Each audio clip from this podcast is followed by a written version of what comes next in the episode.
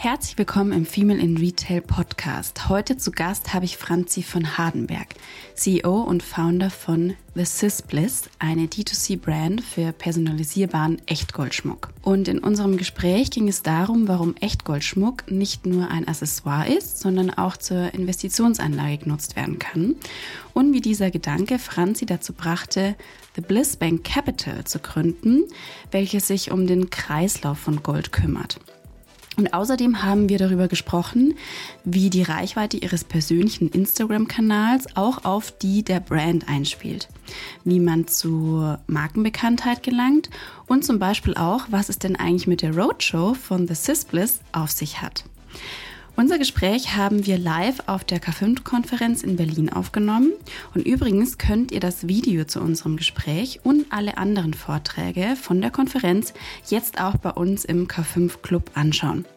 Alle Infos dazu findet ihr wie immer in den Shownotes. Und jetzt erstmal rein in das Gespräch und viel Spaß beim Zuhören. Herzlich willkommen zu Female in Retail, dem Podcast rund um weibliche Erfolgsgeschichten im digitalen Handel und darüber hinaus. Mit unseren Gästen blicken wir, Verena Schlüppern und Verena Lindner, auf ihre ganz persönlichen Erfahrungen und Tipps in der Businesswelt. Franzi, ich äh, stelle dich einmal so ein bisschen vor. Du ja. schaust, ob das irgendwie stimmt. Äh, ansonsten verbesserst du mich. Du bist äh, CEO und Founder von The Sispliss ein äh, Schmucklabel, zu dem wir noch mehr erfahren natürlich werden. Ähm, und neben The Sisbliss bist du auch Gründerin von drei beziehungsweise vier weiteren Unternehmen. Du bist Mutter zweier Kinder, du bist ähm, Creatorin oder Influencerin auf vor allem Instagram, aber nicht nur. Und äh, hast nebenbei auch noch eine Kernsanierung von einem Haus, äh, dem Bergheim Berlin, wie es immer genau. so schön nennt. Und äh, habe ich was vergessen? Nee, ich glaube, das äh, Bild ist ganz umfassend. Sehr gut, sehr gut. Ähm, erzähl uns doch mal so ein bisschen, ähm, was ist denn überhaupt The Sisbliss? The Sisbliss ist ein Fine Jewelry Label, bei dem wir von handgefertigten Echtgoldschmuck aus deutschen Meistermanufakturen individuell für unsere Kunden fertigen. Und das Besondere dabei ist eigentlich, dass wir ein komplettes Narrativ in dem Bereich verändern. Also ich trete ja immer nicht ähm, unter dem Ziel an, eigentlich einen kompletten Markt zu disrupten und etwas komplett neu zu denken. Und man würde ja vielleicht eigentlich denken, dass die ganze Jewelry-Branche sehr tradiert ist und ähm, dass da eigentlich schon der Markt komplett gesättigt ist. Aber wenn wir uns insbesondere den Bereich Fine Jewelry angucken, ist es ganz spannend zu sehen, dass Fine Jewelry bisher immer nur an Männer verkauft wurde. Das heißt, alle großen Fine Jewelry Brands, die man kennt, ähm, sprechen in ihrer Zielgruppe nur Männer an, die den Frauen den Schmuck schenken. Und was wir machen ist, wir machen Schmuck für Frauen, die sich den Schmuck selber kaufen. Und zwar echt Goldschmuck. Und das ist etwas, was es so in der Art und Weise bisher noch nicht gab und wo wir einfach merken, dass diese Zielgruppe toller Frauen, die sich für Meilensteine auch belohnen wollen, und zwar mit etwas, was bleibt, ähm, wahnsinnig groß ist und dass wir da einfach eine sehr, sehr gute Nische gefunden haben, die uns ermöglicht hat, jetzt wirklich auch in den letzten Jahren stark zu wachsen. Hm. Magst du mal so ein bisschen aus dem Nähkästchen plaudern? Was ist so, äh, wie, wie, ist so die Preisrange, beziehungsweise was ist so das besondere Key-Produkt, äh, ja, teuerste Produkt, was gerne. ihr je verkauft habt? Also das ist ein wichtiger Punkt, den du ansprichst. Ich ähm, würde gar nicht sagen, dass das aus dem Nähkästchen plaudern ist, weil zum Beispiel auch Preistransparenz uns super, super wichtig ist, weil ganz oft auch ähm, die Preise gar nicht transparent sind. Du kommst irgendwo hin, du weißt gar nicht, was es kostet. Dadurch, dass wir D2C sind, sind natürlich alle Preise bei uns auf der Website und wir versuchen wirklich auch immer, das meiste aus dem Budget der Kundin rauszuholen. Also das ist mir ein ganz wichtiger Aspekt, weil ich sage immer, ein Einkaräter oder Zweikaräter toll aussehen zu lassen, das ist keine Kunst. Das kann jeder, aber dann ist es natürlich auch dementsprechend teuer. Ich finde, die Kunst ist wirklich das Segment, in dem wir uns bewegen und das geht so bei 400, 500 Euro los und geht so bis 5000 Euro. Wir haben auch ein paar Ausreißer nach oben. Wir machen auch sehr hochwertige individuelle Sonderanfertigungen, zum Beispiel gerade dann auch Verlobungsringe mit sehr großen Diamanten.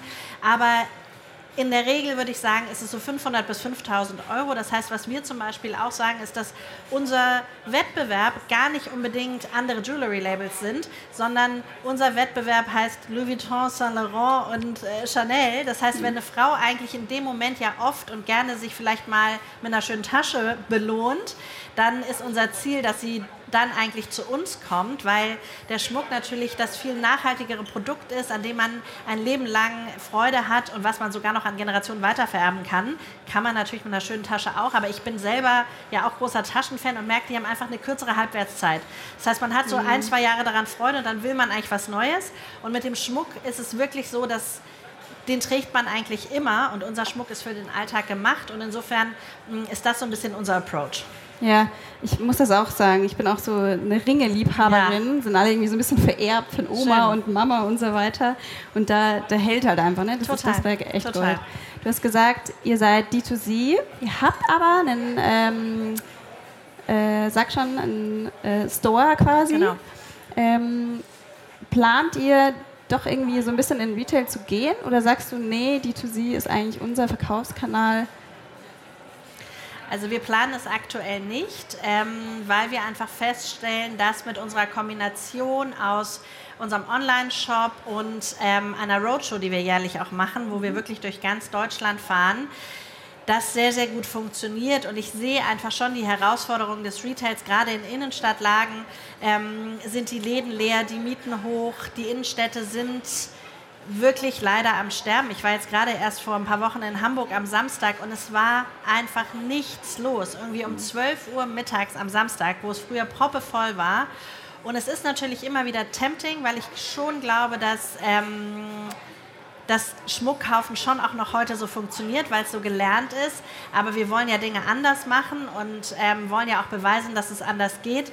Und bisher muss ich sagen, funktioniert es wirklich gut. Also wir haben schon so 80 Prozent unserer Umsätze rein über Online und rein von Kunden, die das Produkt vorher nicht gesehen haben.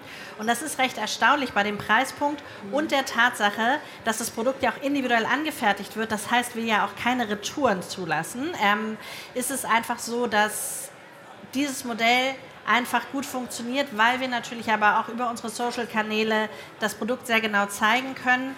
Und ich glaube auch noch ein Punkt, wir zeigen das Produkt wirklich, wie es ist. Also ich glaube, wir sind auch der einzige ähm, Online-Fan-Jewelry-Store, der die Produkte immer als Mood fotografiert. Das heißt, eigentlich alle anderen arbeiten mit Renderings mhm. und dieses Produkt sieht immer so perfekt aus, weil es natürlich gar nicht echt ist. Und der Kunde, es ist ein es ist Gold, das kriegt irgendwann Kratzer, das kriegt Patina, das muss ja leben. Du hast aber in der Regel, wenn du ein gerendertes Bild zeigst, in dem Moment, wo es bei dir zu Hause ankommt, immer so einen kleinen Moment der Enttäuschung, weil es wird nie so perfekt sein, wie es auf dem Bild ist. Und bei uns ist es halt tatsächlich der umgedrehte Effekt, dass das Produkt vielleicht auf dem Bild gar nicht so perfekt aussieht und es kommt an und es ist zu 100% perfekt. Und das ist das, was ich liebe, den Kunden lieber zu überraschen, in dem Moment, wo er das Paket auspackt, und seine Erwartungshaltung zu übererfüllen als andersrum.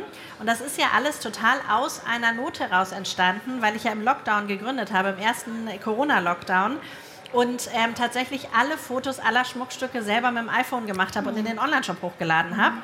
und einfach total gemerkt habe vom Kundenfeedback, dass die gesagt haben, es sieht ja immer noch toller aus als online und es war ja so cool und manche Dinge entstehen dann auch einfach manchmal so. Ja, ich, das kann ich auch so ein bisschen bestätigen. Ich war vorher bei einem Unterwäschehersteller und dann ähm, war ich immer manchmal so ein bisschen enttäuscht, weil die Katalogbilder, die waren immer so schön. Da ja. gab es noch Katalog auch ja. viel. Ähm, die waren immer so schön und dann habe ich die Produkte in der Hand gehabt und dachte mir so, oh, irgendwie ist die Farbe gar nicht so richtig mhm. knallig und so weiter. Ja. Deswegen kann ich mir gut vorstellen, dass ihr da auch so ein bisschen den Trust bildet, indem ihr einfach tatsächlich die Produkte so zeigt, wie sie sind. Und ja. wie du schon sagst, am Ende kommen sie sogar noch schöner und ist genau. dann noch eine tolle Überraschung. Genau. Jetzt ähm, hast du angerissen, ihr macht eine Roadshow. Mhm. Das interessiert mich. Erzähl uns mal ein bisschen mehr davon. Auch das ist in ähm, Corona-Zeiten entstanden. Zum ersten Mal waren wir vor drei Jahren auf der Roadshow, weil wir haben ja den Showroom bei uns in Berlin, aber wir merkten einfach, dass viele Kunden sich noch nicht wieder getraut haben zu reisen. Und sie wollten einfach den Schmuck gerne sehen. Wir hatten ja gerade gegründet, aber es war sozusagen nicht möglich. Und dann habe ich halt gesagt, ganz ehrlich, also wenn ihr nicht zu uns kommen könnt, dann komme ich jetzt zu euch.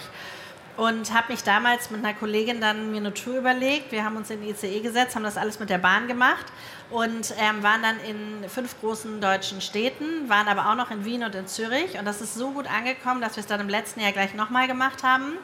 Und das ist natürlich etwas, was fürs ganze Team, für mich natürlich auch immer auch im positiven Sinne, aber auch natürlich körperlich sehr, sehr anstrengend ist. Und wir haben einfach versucht, so ein bisschen diesen ganzen Prozess zu optimieren, die ganzen Faktoren rauszunehmen, die das oder die zu ergänzen, die es für uns ein bisschen leichter machen und haben dann im letzten Jahr so einen ganzen Van gehabt, den wir beklebt haben. Und dann war es wirklich wie so eine Klassenfahrt eigentlich. Sind wir ähm, durch acht Städte und dieses Jahr werden es sogar noch mehr. Wir werden zwei Wochen unterwegs sein in zehn oder zwölf Städten sogar und ähm, haben das jetzt wirklich für uns richtig gut ähm, optimiert und freuen uns mega drauf, die Community zu treffen und ähm, alle genau äh, allen zu begegnen und unseren Schmuck zeigen zu können. Und ähm, das Ganze wird im September sein dieses mhm. Jahr und ähm, die genauen Daten werden wir auch bald bei The Sisbliss natürlich announcen. Sehr Bist du da auch immer mit am Start? Ich bin oder? da mit am Start, aber cool. volle Lotte. Ja. Mega. Also schon mal vormerken, schon mal äh, gleich folgen, damit ja. ihr auch die Daten dann habt, wo ihr genau. am Start sein müsst. Im, in einem Podcast habe ich gehört, da sagst du, ich renne seit Tag, an, Tag 1 dem Wachstum hinterher. Ähm, ist das immer noch so? Ist das oder sagen wir auch mal so ein bisschen, ne, Gold ähm, ist ja auch so ein Anlageprodukt, ja. wie du es auch vorher schon gesagt hast.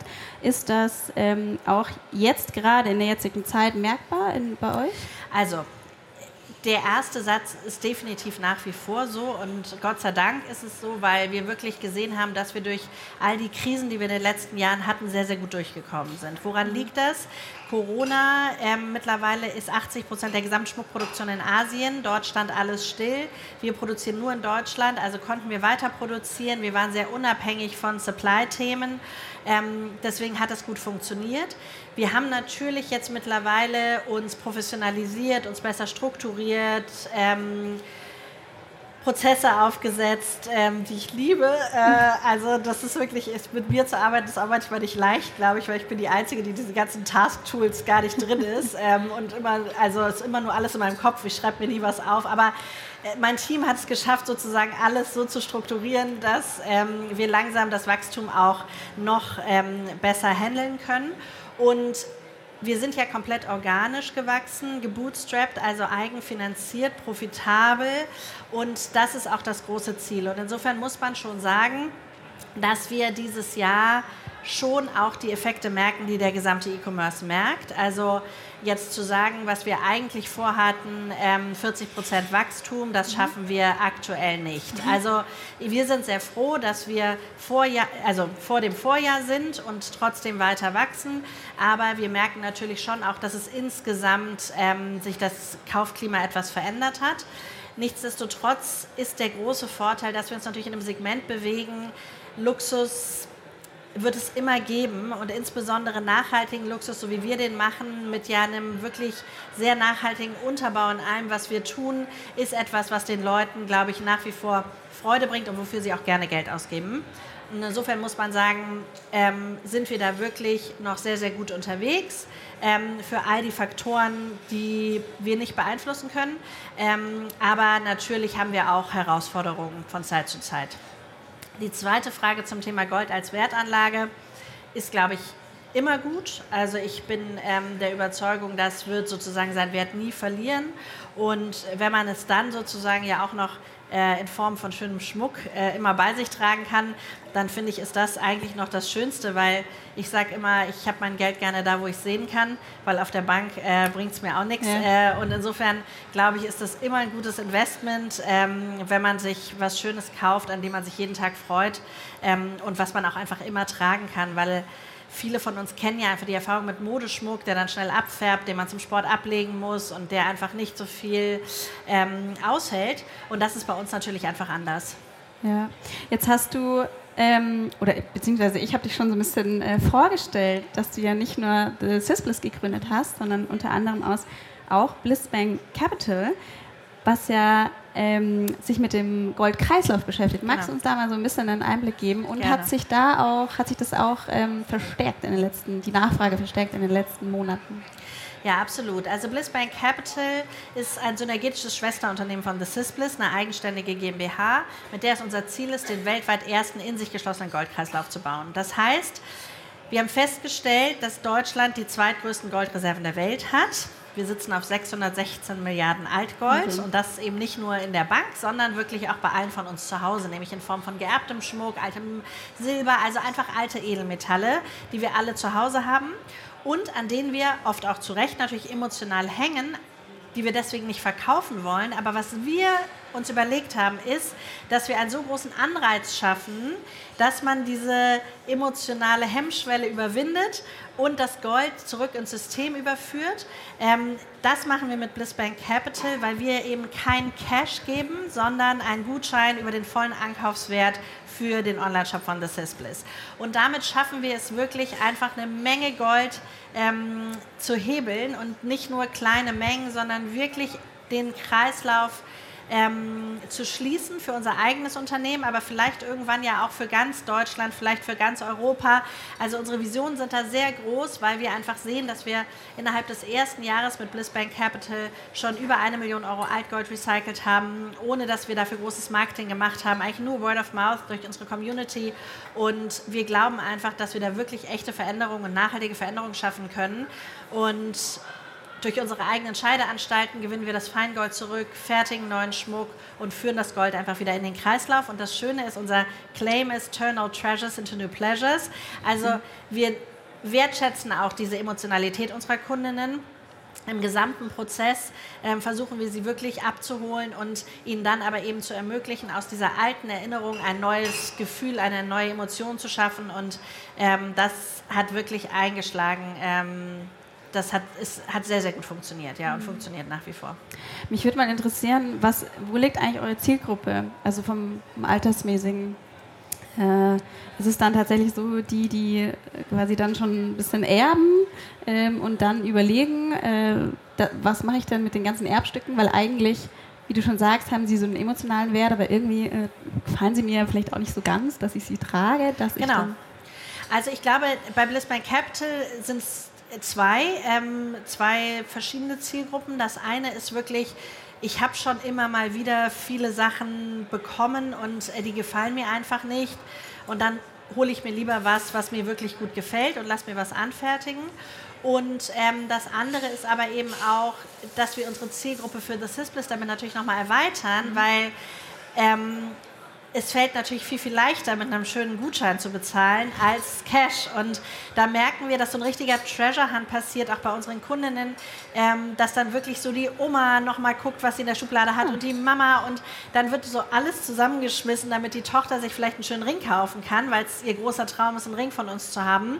Und das ist, finde ich, auch richtig schön, dass die sich dann zusammentun und ähm, daraus dann wirklich so ein neues Familienschmuckstück wird. Und es ist natürlich was ganz anderes, wenn die Oma sagt, du, ich habe hier hier noch ein altes Goldarmband, ich trage das eh nicht, dir gefällt es eh nicht, schick das mal mit ein, als wenn sie sagen würde, ich gebe dir jetzt 1000 Euro. Das würde ja wahrscheinlich Cash eher weniger passieren, so war es zumindest, ist ja auch bei mir in der Familie. Mhm. Aber wenn man eben was hat, dann ist es wirklich cool, weil das so eine ganz neue Dynamik kriegt und diese Schatzsuche überall, das ist mhm. echt toll. Und was auch ganz viele machen, ist, dass sie sich wirklich neuen Familienschmuck ähm, anfertigen lassen. Mhm. Also ich hatte jetzt auch gerade auf der Roadshow wirklich häufig Kundinnen, die ihren Erbschmuck also an uns gegeben haben, am Blissbank Capital, einen großen Gutschein hatten, 5.000, 6.000 Euro und dann zusammen zum Beispiel zusammen mit ihren beiden Töchtern da waren und dann jeder sich einen Ring ausgesucht hat. Und dann haben sie so eine neue, neue Familientradition geschaffen und das fand ich auch total schön zu mhm. sehen. Schön.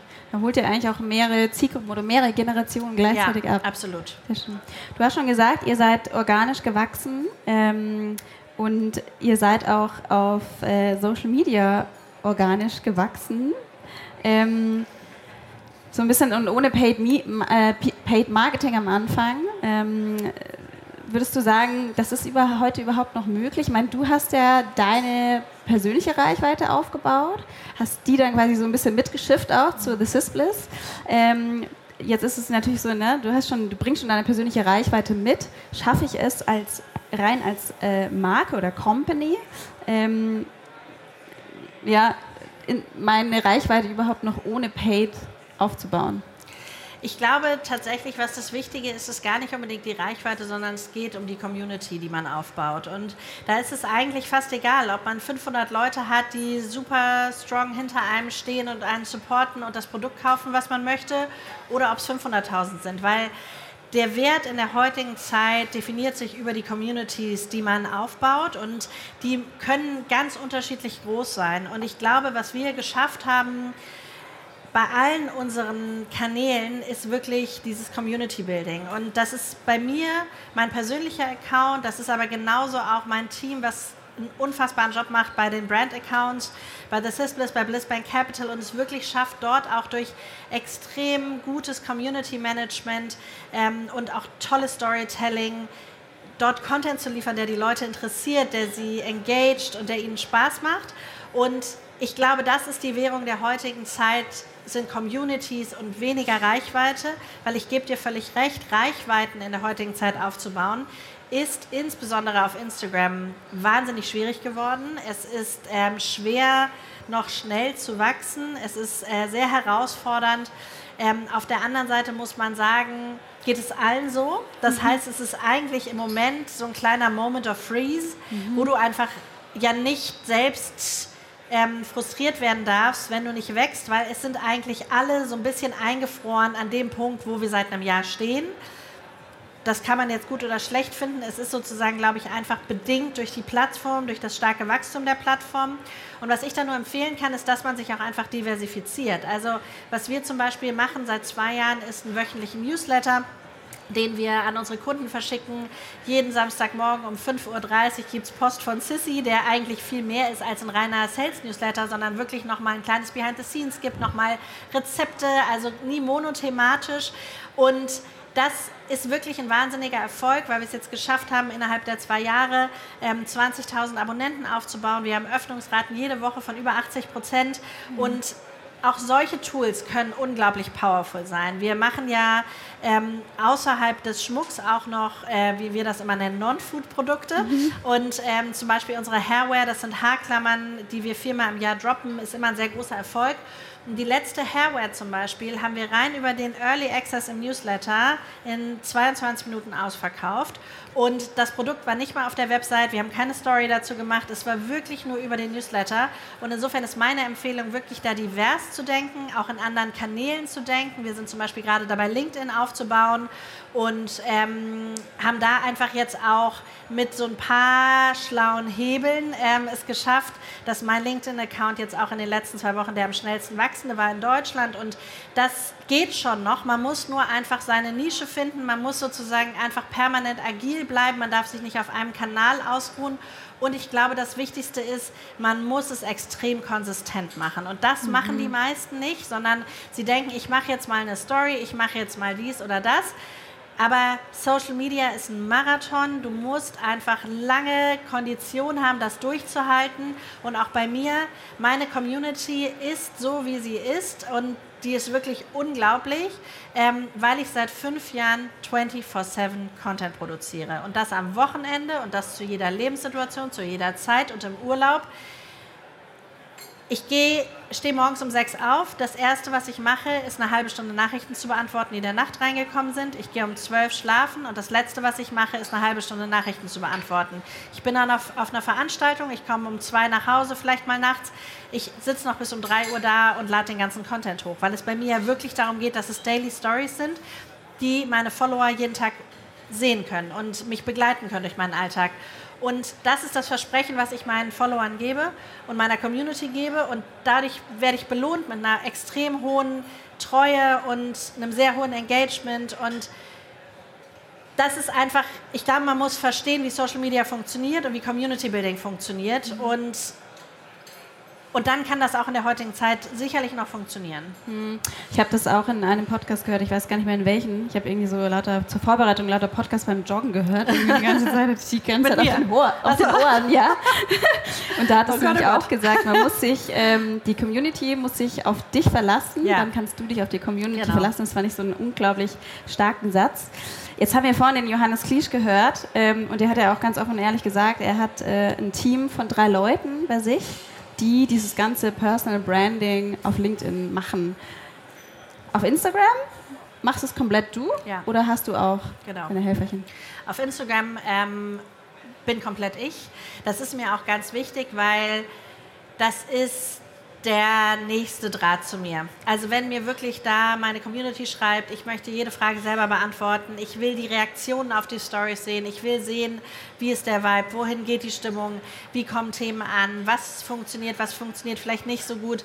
Also das ist für mich so ein wichtiges Barometer auch, ähm, was mir total hilft, auch wenn es um neue Produktentwicklung geht. Ich mache auch oft Umfragen mit der Community und versuche sie da wirklich so nah es geht mitzunehmen. Also das ist sozusagen 100% owned.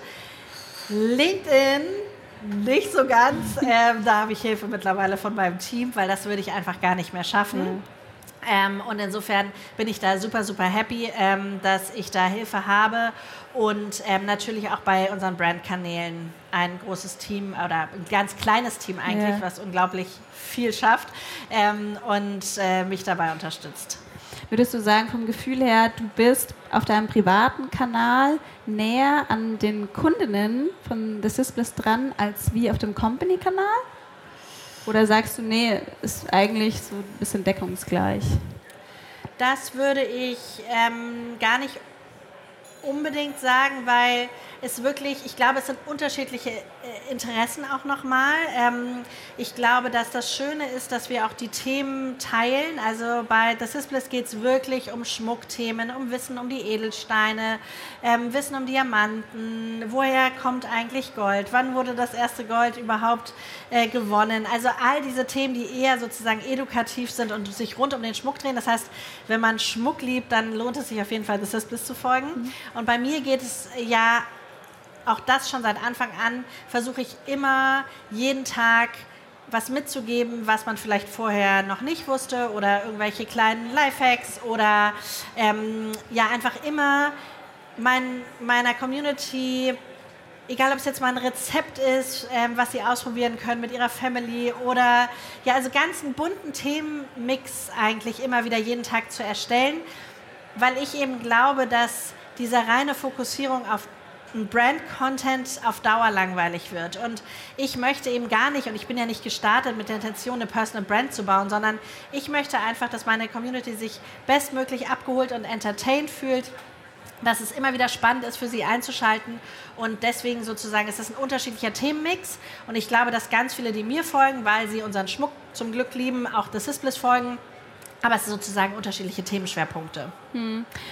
Mm, jetzt hast du ja vorhin schon gesagt, wie baut man Marken auf Social Media auf, unter anderem auch, indem man verschiedene Kanäle eben bespielt. Da hast du schon Beispiele genannt, Newsletter, Instagram, ja.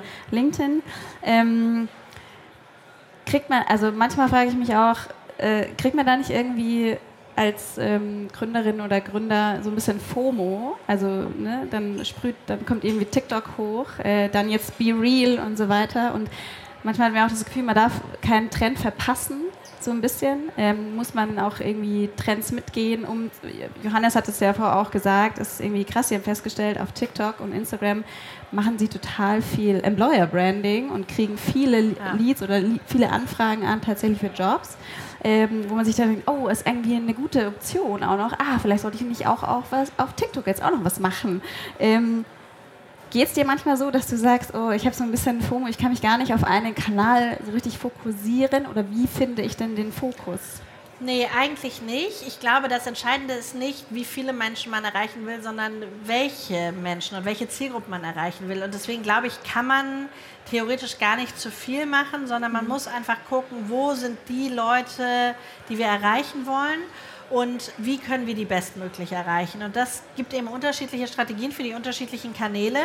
Und ich glaube, dass man sich immer wieder bewusst fragen muss, ist der, unser primäre Kanal, zum Beispiel Instagram, noch der richtige? Wie ist die aktuelle Entwicklung? Und was wird in ein, zwei und fünf Jahren wahrscheinlich die nächste Plattform sein, die für uns relevant ist. Und wir sehen zum Beispiel, und ich habe mich lange gegen LinkedIn gewehrt, mhm. Ähm, das für mich sozusagen persönlich keine Plattform war, die ich so bisher lieben gelernt habe. Das kann sich alles ja, ja noch ein bisschen ändern. Ähm, ich aber feststelle, und das ist ja für uns auch im Unternehmen ganz, ganz wichtiger Aspekt, dass wir so sehr customer-centric sind, dass unsere Kundin ist bei LinkedIn. Die ist einfach viel mehr bei LinkedIn als bei Instagram mittlerweile, ähm, weil das einfach für diesen gesamten Business-Kontext, für erfolgreiche Frauen, die genau in dieser Situation sind, dass sie Meilensteine erreichen, die sich selber mal auch was Schönes gönnen wollen, die sind halt total bei LinkedIn. Und deswegen ist es keine Option, wenn ich das persönlich vielleicht nicht als meine Lieblingsplattform bezeichne, LinkedIn nicht zu machen, weil wir diese Zielgruppe natürlich auch abholen wollen. Und genauso sehe ich das auch bei TikTok, dass TikTok es einfach schafft, ähm, oder geschafft hat, einen unfassbar schlauen Algorithmus zu programmieren, der extrem gut funktioniert und der extrem gut sich anpasst auf die individuellen Interessen. Und das finde ich einfach hoch faszinierend. Das heißt, ich glaube, wenn wir es schaffen, guten, relevanten, Content, auch edukativen Content, was ich eben schon sagte, was wir auch auf unseren Brandkanälen spielen, auf TikTok rüberzubringen, dann können wir damit auch eine breite Zielgruppe erreichen. Und dann ist das nicht so geplant, ein One-Hit-Wonder zu bauen, sondern ich glaube sehr stark an TikTok als Suchplattform, mhm. an TikTok als edukative Plattform. Und ich glaube auch, dass die Zielgruppe wachsen wird, also älter werden wird auch mit TikTok. Und mhm. merke an meinem eigenen Nutzerverhalten, dass ich es selber eigentlich schon fast mehr konsumiere als Instagram. Und insofern ähm, muss ich sagen, glaube ich, ist das Wichtigste, dass man da immer offen bleibt, dass man es immer wieder challenge, dass man immer wieder Sachen ausprobiert und einfach neugierig bleibt und ähm, nie eigentlich am Status quo verharrt, sondern ähm, ja, da immer mutig weiter immer in die Zukunft schaut. Ja, du hattest vorhin so ein bisschen angerissen, angerissen du solltest so ein bisschen deine eigene Nische ownen. Ähm, wie finde ich die denn? Hast, hast, du da einen Tipp? kommt, äh, kommt ganz auf die Nische drauf an. Also es ist natürlich immer, also das ist eine schwierige Frage, wie finde ich meine Nische, weil die kann natürlich vielfältig sein. Ich meine, wenn man etwas findet, was natürlich viel größer ist als eine Nische, umso besser. Ja? Also ich meine, Johannes bestes Beispiel. Mein Mann sagt auch immer, man muss Produkte verkaufen, die jeder braucht, Socken und Unterhosen. Also das ist äh, eigentlich quite simple. Ja. Ähm, das heißt, dass ich mir immer Nischen aussuche, liegt einfach daran, dass ich diese Produkte so liebe und einfach wirklich selber ja dazu gekommen bin, weil ich so eine unglaublich große Passion für Schmuck habe und mir immer schon Schmuck selber gefertigt habe. Und so bin ich zu meiner Nische gekommen. Aber ob es jetzt wirklich sozusagen ähm, immer eine Nische sein muss, I don't know. Also ich glaube, ähm, das Wichtigste ist tatsächlich zu versuchen, Social Media zu verstehen, es wirklich selber zu ownen. Ich stelle einfach immer wieder fest, dass viele Leute sagen, wie schaffst du das nur alles? Ich kann das gar nicht und ich bin ja eigentlich auch gar nicht bei Instagram und so. Und dann sage ich, ja, aber du musst dem eine Chance geben, es zu verstehen, weil sonst wirst du einfach das nicht schaffen, über organische Kanäle diese Reichweiten aufzubauen, wenn du nicht verstehst, wie diese Kanäle funktionieren. Und insofern glaube ich, ist das vielleicht das Wichtige, dass man eher versucht, das das Produkt Social Media zu verstehen, als jetzt wirklich ähm, zu stark an einem Thema oder einer Nische auszurichten. Hm. Meinst du, eine Brand braucht auch immer ein Gesicht? Ich glaube, dass es hilfreich sein kann, wenn man als Person hinter einer Marke steht, weil es der Marke ein Gesicht gibt, eine Glaubwürdigkeit gibt und mit Sicherheit eine hohe Authentizität in, bei Marken Menschen lieben. Ich glaube allerdings nicht, dass Marken nicht ohne Gesichter dahinter existieren können. Weil wenn wir uns große Marken anschauen wie Coco Chanel, die Marke ist weit über die, ähm, die Person Coco Chanel hinweg sozusagen mhm. existent oder jetzt auch mit Karl Lagerfeld. Es gibt viele Beispiele, wo ich glaube, dass tolle Menschen Marken gebaut haben, entwickelt haben, die aber irgendwann immer das Ziel haben müssen, eigenständig zu funktionieren. Und bei The Sisbliss bin ich mir relativ sicher, dass wir mittlerweile an dem Punkt sind, dass die Marke eigenständig funktioniert. Ähm, und das ist auch immer mein Ziel, dass die Marken größer werden als ich selbst. Hm. Hast du eigentlich äh, dein Lieblingsprodukt an heute?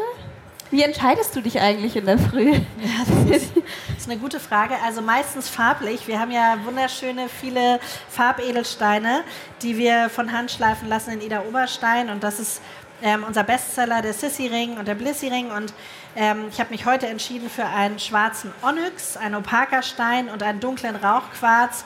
Und äh, das habe ich heute tatsächlich abgestimmt auf mein schwarzes Kleid. Also ich suche es tatsächlich meistens farblich aus. Ähm, und ich trage Carlos, unseren ersten Siegelring, auch mit einem schwarzen Onyx und viele, viele Diamanten. Sehr schön. Ähm, Thema Entscheidungen treffen. Ähm, Thema? Entscheidungen treffen. Ja, Entschuldigung. Ähm, wegen eben die Entscheidung für deine ganzen Ringe in der, in, Ringe in der Früh. Ich habe mal gehört, dass du der Typ bist, du triffst Entscheidungen und hinterfragst dann auch gar nicht lange, sondern bleibst dann deiner Entscheidung treu, beziehungsweise stellst sie dann nicht noch sofort hinterfragst, ja. hinterfragst sie nicht sofort.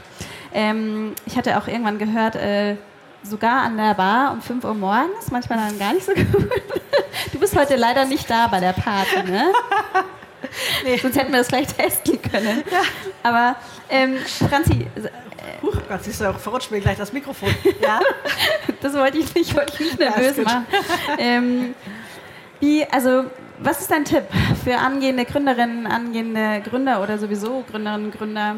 Ähm, wie trifft man, wie kommt man dazu, sicher Entscheidungen zu treffen? Sicherheit ist eine Utopie, die gibt es nie. Du weißt, du triffst eine Entscheidung immer in Unsicherheit.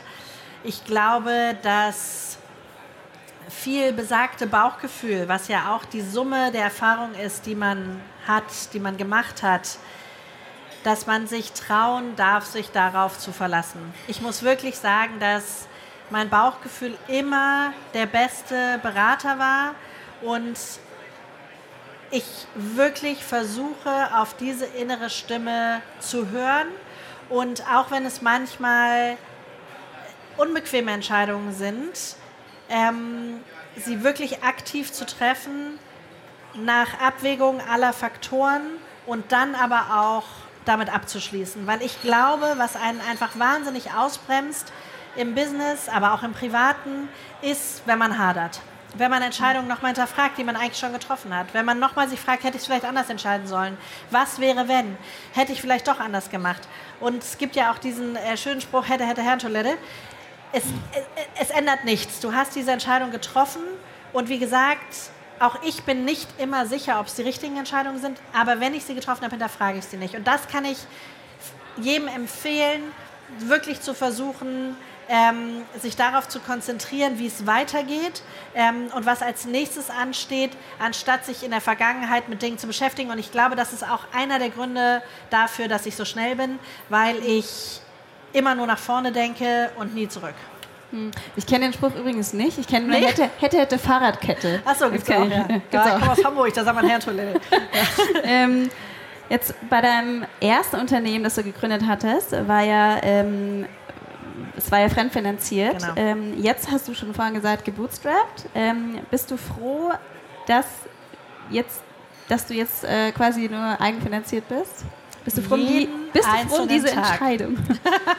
Jeden einzelnen Tag. Nee, wirklich. Also ähm, es ist eine es ist zum ersten Mal in meinem Leben, dass ich wirklich sowas wie unternehmerische Freiheit spüre, die natürlich begrenzt ist, weil ich habe Verantwortung für viele Mitarbeitende, ich habe natürlich Verantwortung fürs Team, ich habe Verantwortung allen möglichen ähm, Parteien gegenüber, aber diese Unabhängigkeit, selbst entscheiden zu können, worein ich mein Geld investiere, wie wir vorangehen, was mein Bauchgefühl sagt, was wir als nächstes tun sollten.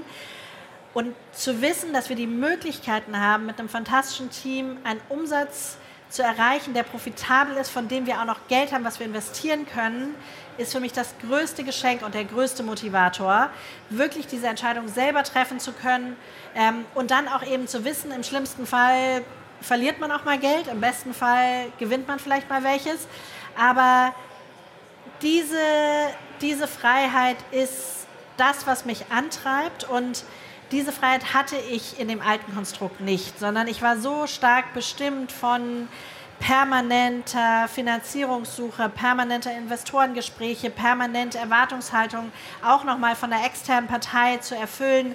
Ähm, und das muss ich wirklich sagen, bei all dem Pace, den ich gerade habe und bei all den Dingen, die wir gerade anstoßen, zu wissen, am Ende des Tages ist es irgendwie, kann ich selber entscheiden, ähm, was ich für richtig halte, dass ähm, das tut mir total gut und es gibt mir so viel positive Energie und so viel Kraft.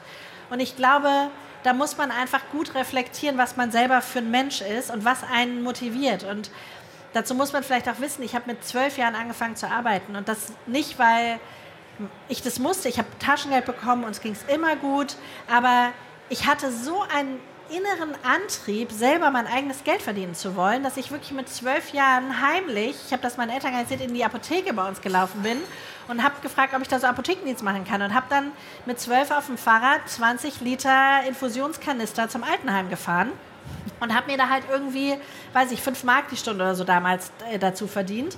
Und ich war schon immer sehr stark davon angetrieben, Geld zu verdienen und das aber immer, um es zu investieren. Ich habe, glaube ich, mit 14 mein erstes Aktienportfolio dann gehabt, weil ich einfach schon immer das toll fand, ähm, mit Geld zu arbeiten. Und das ist auch nach wie vor meine größte Motivation. Mir geht es gar nicht darum, privat super reich zu werden, sondern mit Geld zu arbeiten und damit mehr zu machen und mehr zu schaffen und einen Purpose zu haben. Und jetzt mit Blissbank Capital einfach an dieses Gold zu kommen und diesen ersten geschlossenen Goldkreislauf zu bauen, das treibt mich so sehr an, ähm, dass mir das einfach so viel Spaß macht.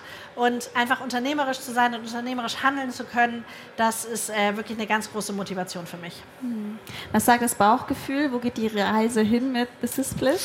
Also die geht gerade erst los. Äh, das ist ähm, eigentlich, glaube ich, das Spannende. Wir haben einfach jetzt wirklich ähm, fünf Jahre uns sehr intensiv mit dem Produkt beschäftigt und haben wirklich das beste Produkt gebaut, was man, glaube ich, in diesem Segment bauen kann. Ähm, wir haben die besten Goldschmiede, die besten Fasser, die besten Edelsteine, Schleifer. Also wir können, glaube ich, kein qualitativ hochwertigeres Produkt bauen. Ich glaube auch, dass wir mit Blissbank Capital wirklich ein Produkt geschaffen haben, was einzigartig ist, weil es in der Einfachheit und der, ähm, der Gestaltung so noch nicht existiert. Und jetzt müssen wir einfach rausgehen und ganz vielen Menschen davon erzählen. Und insofern ist das, glaube ich, ähm, jetzt unsere Hauptaufgabe. Und ähm, am Ende, äh, the sky's the limit. Ich glaube, da haben wir noch ganz viel vor uns. Und äh, wo geht die Reise mit der Franzi hin? Irgendwelche also an vorderster Front bei allen Unternehmungen natürlich weiterhin mit großer Freude und Motivation am Start. Und ähm, ja, ich hoffe natürlich einfach, dass ähm, ich mich mit dem Team gemeinsam weiterentwickeln kann, dass wir zusammenwachsen, dass wir einfach richtig Großes schaffen und ähm, dass wir es auch wirklich schaffen, dieses Narrativ nachhaltig zu verändern, dass wir ganz viele Frauen dafür begeistern können, ähm, sich Echtgoldschmuck zu kaufen, sich selbst zu belohnen, dass wir sie motivieren können, dass wir sie empowern können und Ganz persönlich ist es natürlich immer mein Wunsch, mein Motto, was ich ja auch tätowiert habe, Have it all, selbst zu leben, aber auch andere Frauen zu ermutigen, ähm, das zu leben. Weil bei Have it all geht es nicht darum, dass man zu jeder Zeit immer alles haben kann, sondern Have it all bedeutet, ich möchte Frauen dazu empowern, äh, selbstbestimmte Entscheidungen zu treffen. Ich möchte, dass sie sich hinterfragen, ob das, was sie gerade tun, aktuell für sie das Richtige ist, ob das Setup, welches sie haben, für sie funktioniert, ob sie glücklich sind und das nicht in einer esoterischen Herangehensweise, sondern wirklich auch in der wirtschaftlichen, weil ich glaube, es ist einfach wirklich ähm, an uns allen, Frauen Vorbilder zu sein, ähm, noch mehr Frauen in Gründungen zu bringen, aber auch Frauen, die in einem Corporate-Umfeld ähm, ihre Erfüllung gefunden haben, alle abzuholen und wirklich einfach dafür zu sorgen, dass wir noch viel mehr Frauen ähm, an den entscheidenden Positionen sitzen haben und ähm, auch auf der K5 ähm, muss man sagen, ich bin gerade drüber gelaufen, ist es so männlich dominiert und ich wünsche mir so sehr, dass wir auf den Konferenzen, auf den Bühnen und überall irgendwann zu Parität gelangen und wirklich 50-50 Frauen sehen. Und ähm, das ist mein ganz persönlicher äh, Motivator und mein Anspruch, ähm, wofür ich persönlich stehen möchte. Sehr gut. Du wirst lachen, aber ich hatte tatsächlich als Abschlussfrage die Frage im Kopf, äh, weil wir uns ja auf dem Female Future ja. Festival kennengelernt haben und du, du da auf der Bühne auch eben von deinem Tattoo erzählt hast, Have it all.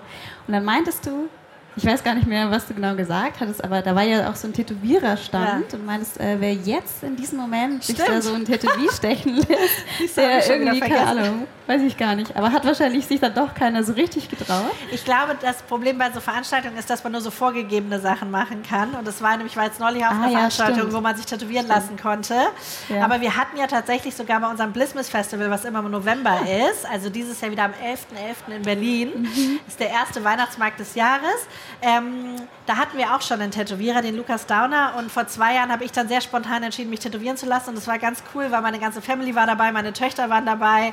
Und ähm, das werde ich nie vergessen. Also an sich ist sowas schon cool, wenn, ähm, wenn da jemand ist auf einem Event, der auch so individuelle Sachen machen kann. Das ja. war bei uns auf jeden Fall der Fall. Ja.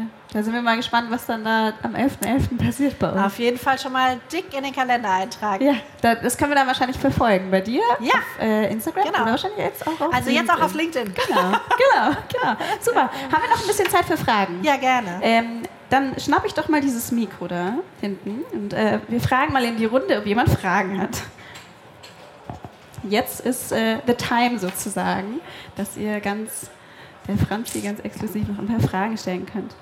War das an Hand? Nein. Da. Sehr gut.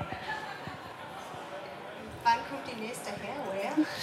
Das ist eine sehr gute Frage. Also wir haben jetzt zum ersten Mal eine Pre-Order jetzt gemacht. Die wird in zwei Wochen ungefähr geliefert.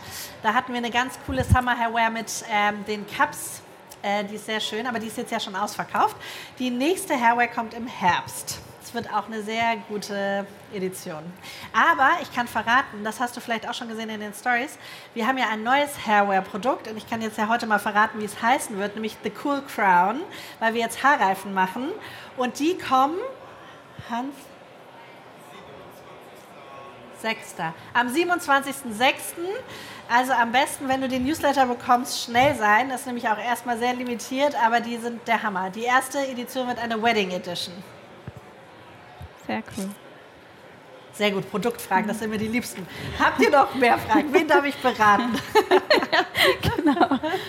Ich habe die Frage inhaltlich, du hast vorgesagt, euer Wettbewerb ist fast eher Chanel, ne, so eine Tasche oder wie, jetzt ist ja Chanel oder LVMH eine super andere Brand als ihr wie ist es für dich im Branding relevant, wenn du dich mit solchen Wettbewerbern aufstellst? Also wie schaffst du die Zielgruppen zu adressieren? Wie positionierst du sozusagen oder wie versuchst du dann Kundinnen, die jetzt eine Chanel-Tasche kaufen wollen, stattdessen einen Ring von dir ähm, zum Kauf zu bewegen? Das ist eine sehr gute Frage. Also erstmal, indem wir alles anders machen.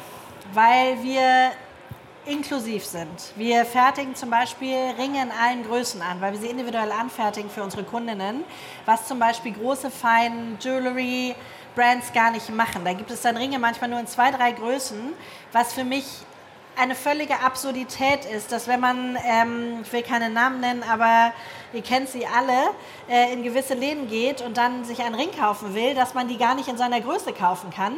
Und insofern versuchen wir schon mal erstmal das komplett anders zu machen. Wir versuchen diese Preistransparenz zu schaffen. Wir versuchen immer einen Schritt mehr auf den Kunden zuzugehen, als ihn zu uns kommen zu lassen. Und ich glaube, indem wir eine Love Brand bauen, die toll aussieht, die den perfekten Service hat, die das perfekte Produkt hat, aber viel netter sind als diese ganzen Luxusmarken, schaffen wir es, dass wir die Kunden besser abholen, was uns einfach auch zeigt, weil wir Wiederkäuferquoten haben von über 50 Prozent.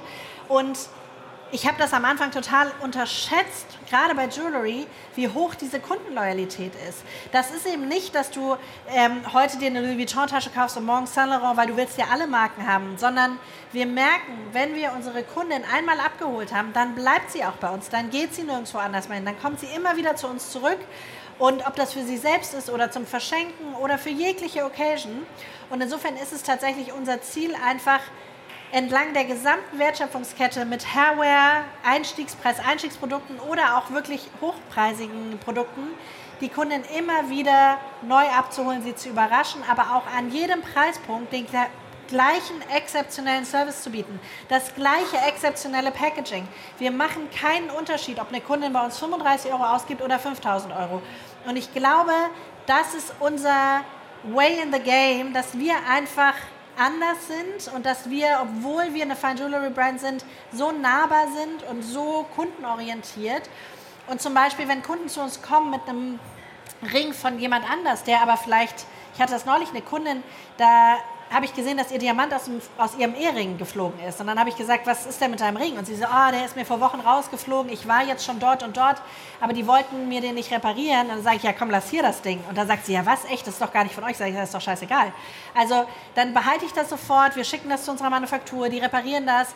Und immer diese Extrameile zu gehen in allem, was wir tun. Und ich bin einfach der festen Überzeugung, dass sich das langfristig auszahlen wird, auch wenn wir natürlich mit den Marketing-Spendings überhaupt nicht irgendwie ähm, competen können. Aber ich glaube, durch diese Kundenerfahrungen, ähm, die so anders sind als vieles, was man kennt, schaffen wir das, dass die Kunden einfach wirklich auch von sich aus ähm, über uns sprechen, Unpackings posten auf Social Media und begeistert eben wirklich von dieser Buying Experience erzählen. Glaube ich nämlich auch. Wenn man nämlich die Kunden behält, dann ja. empfehlen die Kunden meistens ja. auch immer. Das stimmt. Ja. Franzi, ähm, willst du noch irgendwas loswerden? Nee, Vielen Dank für die Einladung. War schön gerne. bei dir. Schön, dass du da schön, warst. Schön, dass das geklappt hat. Und äh, nächstes Jahr dann auf der anderen Stage. Ganz genau. Das dann machen wir ein bisschen früher. Da quatsch mal genau, ein bisschen früher, nicht vier ja, Wochen ich muss, vorher. Äh, morgen ja, meine Mama hat Geburtstag ja. und insofern, also ich hätte vieles abgesagt, aber das äh, geht vor. Aber schön, dass du es äh, geschafft hast und dass du da warst. Vielen lieben Dank. Vielen Dankeschön. Dank, Verena, danke.